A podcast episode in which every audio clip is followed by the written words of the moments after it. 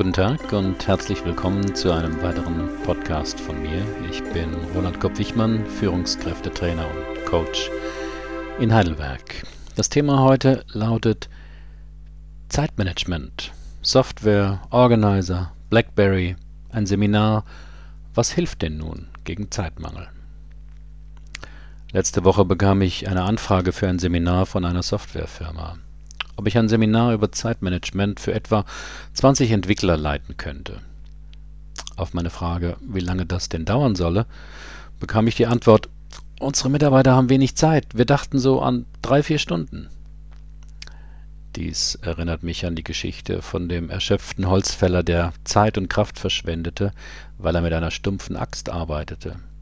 Als jemand ihm vorschlug, doch erst einmal seine Axt zu schärfen, antwortete der Holzfäller keine Zeit, ich muss Bäume fällen. Als ich der Personalmanagerin der Softwarefirma sagte, dass ich für das Thema mehr Zeit brauche, fragte sie nach meinem Ansatz und welche Methoden ich so benutze. Mit meiner Antwort war sie dann, in der Kürze der Zeit, nicht so zufrieden, und ich war es auch nicht. Daraufhin setzte ich mich hin und ordnete meine Gedanken zu diesem wichtigen Thema. Heraus kam Folgendes. Erstens, Zeit lässt sich nicht managen. Unsere Sprache erschafft Wirklichkeit. Das heißt, wie man ein Problem benennt, impliziert gleichzeitig mögliche Lösungen oder auch Irrwege. Bei der Zeit haben wir uns kulturell darauf verständigt, dass Zeit ein Objekt ist. Man kann also etwas mit ihr tun. Das ist zwar Unsinn, aber wenn viele Menschen etwas glauben, wird es leicht zur Tatsache. Das kann man ja immer vor Wahlen beobachten. Die Folge unserer Verdinglichung der Zeit ist, dass wir glauben, Zeit lasse sich nutzen oder schenken und sparen, nachholen oder gar vergeuden und totschlagen.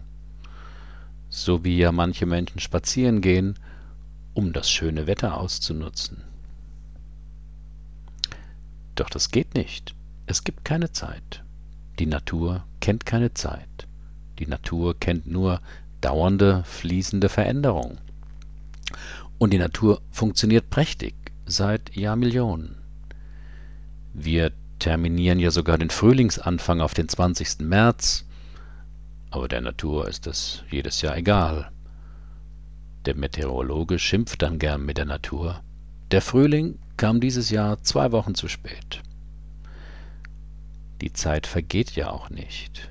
Was wir Menschen eigentlich damit meinen, wenn wir staunend oder wehmütig sagen, wie die Zeit vergeht, was wir eigentlich damit meinen, ist ja, oje, wir vergehen in der Zeit. Dann wird uns bewusst, dass wir älter werden, jeden Moment unaufhaltsam. Also Zeit lässt sich nicht managen. Zeitmanagement ist auch kein Selbstmanagement, denn auch das Selbst, wer oder was immer das sein mag, ist auf jeden Fall kein Ding. Zweitens, Ihr Umgang mit der Zeit spiegelt Ihre Werte wider. Wenn ich bei Google die Begriffe Zeitmanagement Seminar eingebe, bekomme ich in 0,14 Sekunden 208.000 Einträge. Wenn ich beispielsweise Kindererziehung Seminar eingebe, findet Google nur 32.000 Einträge. Daraus kann man sehen, was uns wichtig ist. Also, was Ihnen wirklich wichtig ist, dafür wenden Sie Zeit auf. Ich zum Beispiel gerade für das Schreiben und Sprechen dieses Artikels. Aber niemand zwingt sie. Es ist ihre Zeit, ihr Tag und sie entscheiden. Drittens, Zeit ist nicht Geld. Denn sonst wäre ja Langeweile, wo man viel Zeit hat, ein tolles Gefühl. Trotzdem begegne ich immer wieder Menschen, die die Aussicht auf viel Geld dazu motiviert, dafür viele Jahre Lebenszeit zu opfern, um danach Zeit für sich zu bekommen. Auch ein voller Lotto-Jackpot verlockt vorhersagbar Millionen Menschen dazu, ihr Glück zu versuchen. In meinen Seminaren spielen wir zuweilen mit dieser Fantasie, was jeder tun würde, wenn er fünf Millionen zur Verfügung hätte. Das Interessante dabei, die wenigsten wollen grundlegend etwas ändern. Und das, was einige ändern wollen, mehr Zeit für sich, für die Familie, für ein Hobby, einen anderen Beruf, einen Partner etc. Dafür braucht man fast nie 5 Millionen.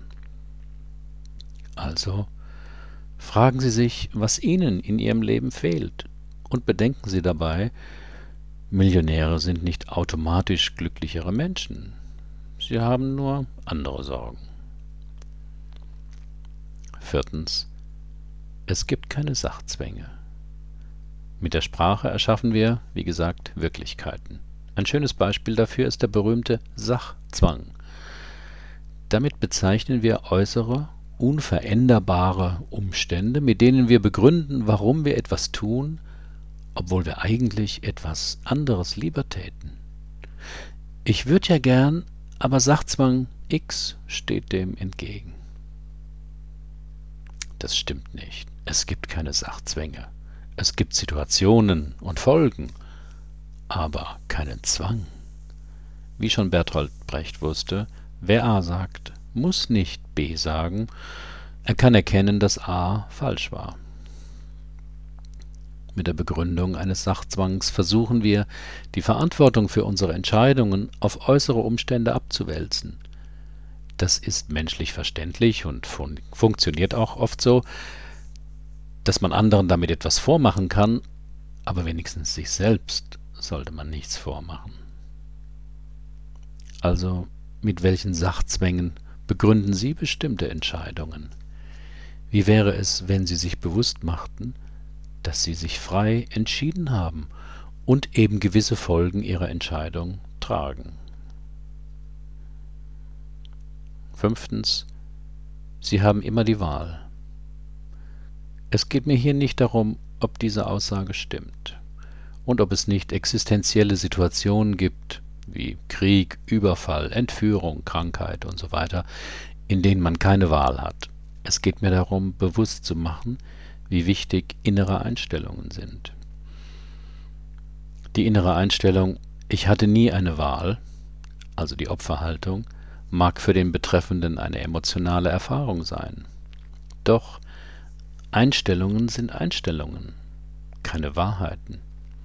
Und Einstellungen sind veränderbar, wenn sie bewusst sind. Die Einstellung Ich kann immer wählen ist genauso eine Einstellung und keine Wahrheit, aber sie hat andere Konsequenzen. Die Opferhaltung Ich habe keine Wahl lähmt die eigene Kreativität und den Handlungswillen. Dafür fallen einem tausend Gründe und Probleme ein, warum es nicht geht. Das Positive, man ist nicht allein, denn es gibt Millionen von Gleichgesinnten, zu denen man schnell Kontakt findet. Klagen Sie mal an der Haltestelle laut, wo wohl wieder der Bus bleibt. Sie sind sofort im Gespräch mit zuvor fremden Menschen. Die Haltung der Selbstverantwortung ich habe immer eine Wahl, setzt viel Kreativität und Handlungsenergie frei. Es gibt auch Gleichgesinnte, aber die werden meist eher beneidet oder komisch angeguckt. Sagen Sie mal an der Haltestelle, dass Sie mit Ihrer Entscheidung, mit dem Bus zu fahren, auch dessen mögliche Verspätung mitgewählt haben. Da ernten Sie nur Kopfschütteln. Natürlich können Sie nicht über alles in Ihrem Leben bestimmen, was ihnen zustößt, das Glückhafte wie das Leidvolle, das haben sie nicht verursacht, auch wenn dafür zuweilen esoterische Sachzwänge bemüht werden. Das Glück wählen wir nicht und ebenso wenig das Leid. Was wir wählen können, ist die Art und Weise, wie wir damit umgehen, unsere Einstellung dazu. Eine häufige Begründung dabei ist, dass derjenige das verdient habe, als könne man sich Glück verdienen, weil man zuvor so viel Schlimmes erfahren hat, und als hätte einer Leiden verdient, weil es ihm davor zu lange zu gut ging. Ich halte das eher für Auswirkungen unreflektierter religiöser Ideen, dass es im Leben bitteschön gerecht zugehen möge. Auge um Auge, Zahn um Zahn. Die Natur ist auch nicht gerecht und existiert seit Jahrmillionen. Wäre die Natur gerecht, würden wir Menschen vermutlich nicht auf ihr leben.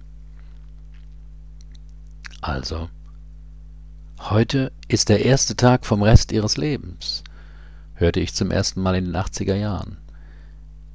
Der Satz, finde ich, kann eine größere Wirkung haben als jedes Zeitmanagementbuch, wenn man ihn bedenkt und sich zu Herzen nimmt. Probieren Sie doch heute mal aus, sich öfter am Tag bewusst zu machen, dass das, was Sie heute erleben, Folge Ihrer Entscheidungen ist. Sie haben es gewählt. Das Gute, was Ihnen heute begegnet, haben Sie gewählt. Aber auch das Unangenehme, ihren launigen Chef, unzufriedene Kunden, den Stau auf dem Weg ins Büro, das Wetter. Sie haben es mitgewählt. Ach, hatte ich ganz vergessen. Was man wählt, kann man auch wieder abwählen. Sechstens. Wer etwas will, findet Wege. Wer etwas nicht will, findet Gründe. Was weiter oben über nicht existierende Sachzwänge oder die Einstellungen Opferhaltung versus Selbstverantwortung gesagt wurde, drückt dieser Spruch kurz und knapp aus. Der Unterschied zwischen diesen beiden Einstellungen ist gravierend. Wenn Sie etwas nicht wollen, verlieren Sie Kraft. Genauer gesagt, Sie investieren Ihre Kraft in das Nichtwollen. Und Sie denken automatisch problemorientiert, nach dem Motto, oh je, das ist jetzt schwierig, das klappt bestimmt nicht. Wenn Sie etwas wollen, setzt das immer Motivation und Energie frei. Bei aufkommenden Schwierigkeiten denken Sie automatisch lösungsorientiert, so nach dem Motto, okay, das ist jetzt schwierig, aber irgendwie muss es trotzdem gehen. Also, wenn Sie bei sich beobachten, dass Sie mit Gründen keine Zeit, keine Lust etc. wortreich vor sich oder anderen rechtfertigen, warum sie etwas noch nicht getan haben, probieren Sie Folgendes. Gestehen Sie sich zu, dass Sie einfach nicht wollten. Punkt. Sie wollten es nicht. Denn es hat nichts mit den Schwierigkeiten oder fehlender Lust oder Zeit zu tun. Das sind, menschlich verständlich, Ihre Ausreden. Sie wollten es nicht. Denn überlegen Sie doch mal, für das, was Sie in Ihrem Leben wirklich wollten, auch wenn es schwierig, unangenehm und zeitraubend war, Sie haben es gemacht. Siebtens. Wer Zeit haben will, muss Nein sagen.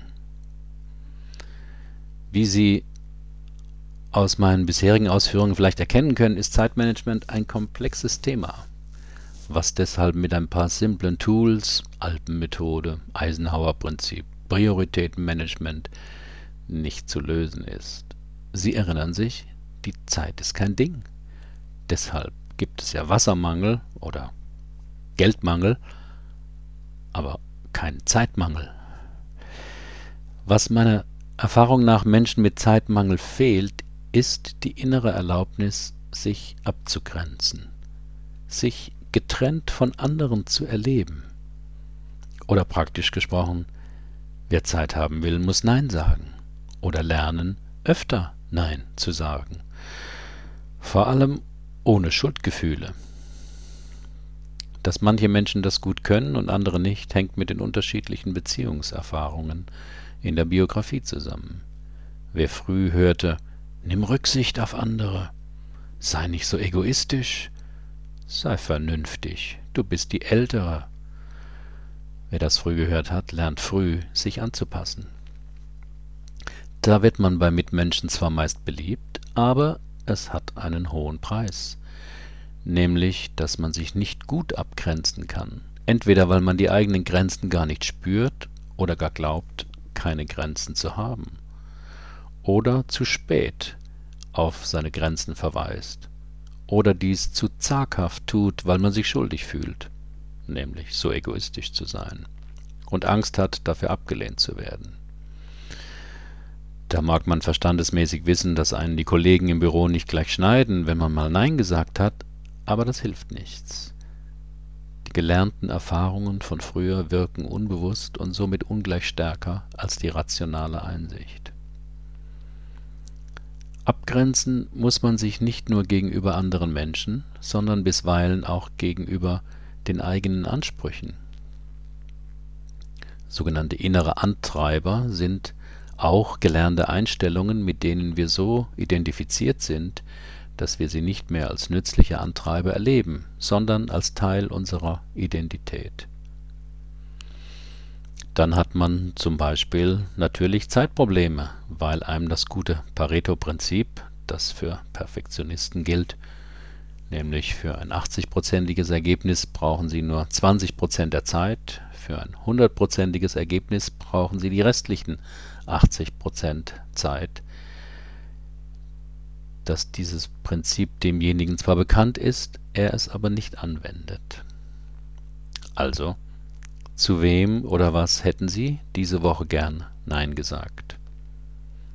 Und was waren die Folgen, dass Sie es nicht getan haben?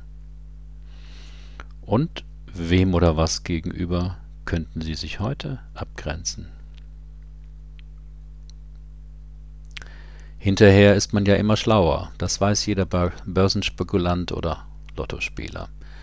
Im Zusammenhang mit unserem heutigen Thema Zeit fand ich deshalb dieses Gedicht von Georges Luis Borges passend, das er kurz vor seinem Tod schrieb. Wenn ich mein Leben noch einmal leben könnte, im nächsten Leben würde ich versuchen, mehr Fehler zu machen. Ich würde nicht mehr so perfekt sein wollen. Ich würde mich mehr entspannen. Ich wäre ein bisschen verrückter, als ich es gewesen bin. Ich würde viel weniger Dinge so ernst nehmen. Ich würde nicht so gesund leben. Ich würde mehr riskieren, würde mehr reisen, Sonnenuntergänge betrachten, mehr Bergsteigen, mehr in Flüssen schwimmen. Ich war einer dieser klugen Menschen, die jede Minute ihres Lebens fruchtbar verbrachten. Freilich hatte ich auch Momente der Freude. Aber wenn ich noch einmal anfangen könnte, würde ich versuchen, nur noch gute Augenblicke zu haben. Falls du es noch nicht weißt, aus diesen besteht nämlich das Leben, nur aus Augenblicken. Vergiss nicht den jetzigen. Wenn ich noch einmal leben könnte, würde ich von Frühlingsbeginn an bis in den Spätherbst hinein barfuß gehen. Und ich würde mehr mit Kindern spielen, wenn ich das Leben noch vor mir hätte. Aber sehen Sie, ich bin 85 Jahre alt und ich weiß, dass ich bald sterben werde. Soweit dieses Gedicht. Ach ja, den Auftrag für das halbtägige Zeitmanagement-Seminar für die Softwarefirma habe ich nicht angenommen. Das wäre nichts Sinnvolles aus meiner Sicht geworden. Wenn Sie dennoch an dem Thema interessiert sind, dann schauen Sie einfach mal auf meiner Website www.seminare4u.de. Da finden Sie bestimmt etwas Interessantes. Herzlichen Dank für Ihre Aufmerksamkeit. Bis zum nächsten Mal.